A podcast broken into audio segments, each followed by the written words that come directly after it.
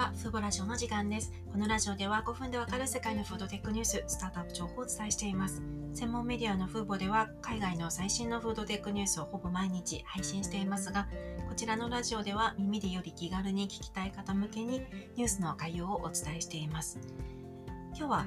10月の18日月曜日となっております。土日は今ラジオの配信お休みしてますので、今日から今週またラジオ配信をしていきます。今日ご紹介するのがマクドナルドに関する最新のニュースです。皆さんきっともうマックプラントっていう言葉を聞いたことあるかと思います。マックプラントというのはあの植物成分を使った植物肉パテ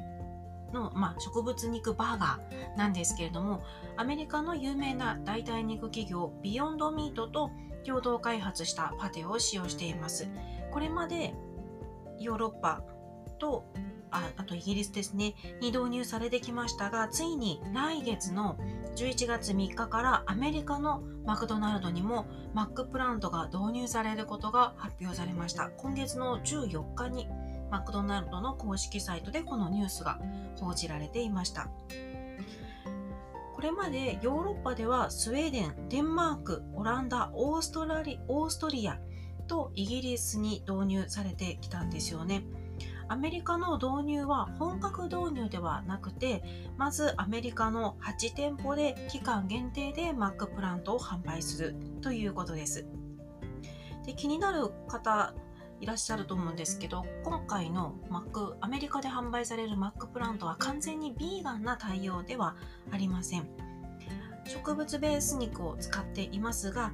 ハンバーガーの中に使用されるマヨネーズ、チーズは動物性のものを使用しています。また、他の動物肉のパテを焼くのと同じグリルで調理されるということですので、ビーガンな方には、まあ、おすすめはできないですね。一方で、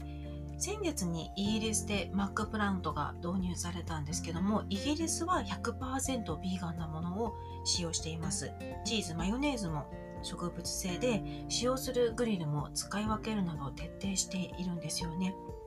イギリスではまず先月に10店舗に導入し、今年の年末までに250店舗に拡大し、来年にはイギリスとアイルランド全国に展開される予定です。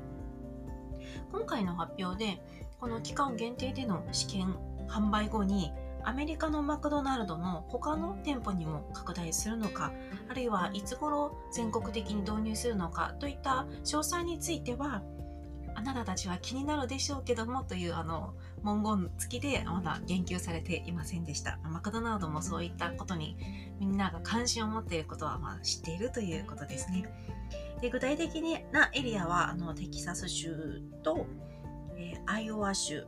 ルイジアナ州、カリフォルニア州の計8カ所となっています。アメリカにお住まいの方はいいですね。来月の3日以降、マクドナルド該当店舗に行けば、マックプラントを食べることができます。マクドナルドは今年の2月にビヨンドミートと3年間にわたるパートナーシップを締結していました。その時に代替肉に加えて代替卵など他の製品でも植物名ベースのメニューを共同開発していくという発表をしていたので今回のマックプラントっていうのはこれで終わりではなくて徐々にマヨネーズや、え、使用するチーズなども植物性を導入していくのかなと思います。まだまだこのマックドナルドのプラントベースへの移行というのは始まった段階なのかなと見ています。で今回のプレスリリースの最初の方に書いてあった言葉がこの特別なテストによってプラントベースパテを使ったバーガーを提供することが当社レストランのキッチンにどんな影響を及ぼすか把握できますと書いてあったんですね。プレスリリースの最初の方にこの文言が書いてありましたのでもちろん今回プラントベース肉を導入することで消費者の反応や声を聞きたいというあの、まあ、狙いがあるのはもちろんだと思うんですけど同時に植物肉導入によって既存業務にどんな影響があるのかそれを把握したいという狙いもあるようです。イギリスの全面的な導入に比べるとアメリカのマクドナルドはまだまだ植物肉の導入には慎重なのかな。でもアメリカ本場というアメリカのマクドナルドもついに植物肉導入まで来たっていうのは大きな一歩だと思います。日本のマクドナルドではまだ導入はされていないですよね。全体的にファーストフードを見ますとマクドナルドよりもバーガーキングの方がプラントベースへの移行は積極的ですよね。アメリカはもちろん日本のえーと、バーガーキングでも植物肉パテを導入していますのでファーストフード全体の中ではプラントベースへの移行への積極性と導入規模規模ではバーガーキングがマクドナルドよりもかなり先を行っているかなという印象を受けます。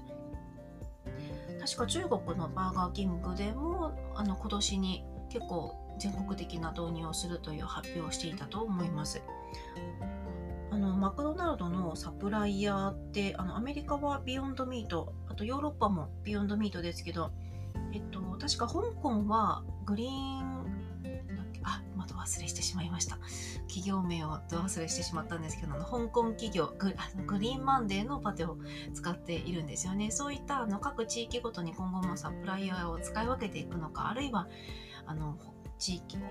徐々にビヨンドミートに統一していくのかといったところも気になるところです。今回はマクドナルドが来月より植物性のマックプラントの試験導入を開始するというニュースをお伝えしました。最後にご案内をさせてください。来週10月の26日に日本のバイオニック企業ダイバースファーム社のセミナーを開催します。ダイバーズファーム社のセミナーはこれが初となる初となります。コアメンバー3名の方にお話しいただきますので、ダイバースファーム社、そして日本企業の生の声を、